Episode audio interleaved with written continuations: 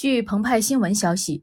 二零二一年十二月二十八号，重庆市第五中级人民法院依法对被告人张波、叶晨晨故意杀人及刑事附带民事诉讼一案进行一审，公开宣判，以故意杀人罪判处张波、叶晨晨死刑，剥夺政治权利终身。对刑事附带民事诉讼原告人陈某某的撤诉申请，依法裁定准许。法院经审理后认为，被告人张波与被告人叶晨晨共谋，采取制造意外高坠方式，故意非法剥夺张波两名亲生未成年子女的生命，致二人死亡。张波、叶晨晨的行为均已构成故意杀人罪，公诉机关指控的犯罪事实和罪名成立。在共同犯罪中，张波积极参与共谋，设计将女儿接到家中，直接实施杀害两名亲生子女的行为。叶晨晨积极追求二被害人死亡的发生，多次以自己和家人不能接受张波有小孩为由，催促张波杀死两名小孩，并在张波犹豫不决的情况下，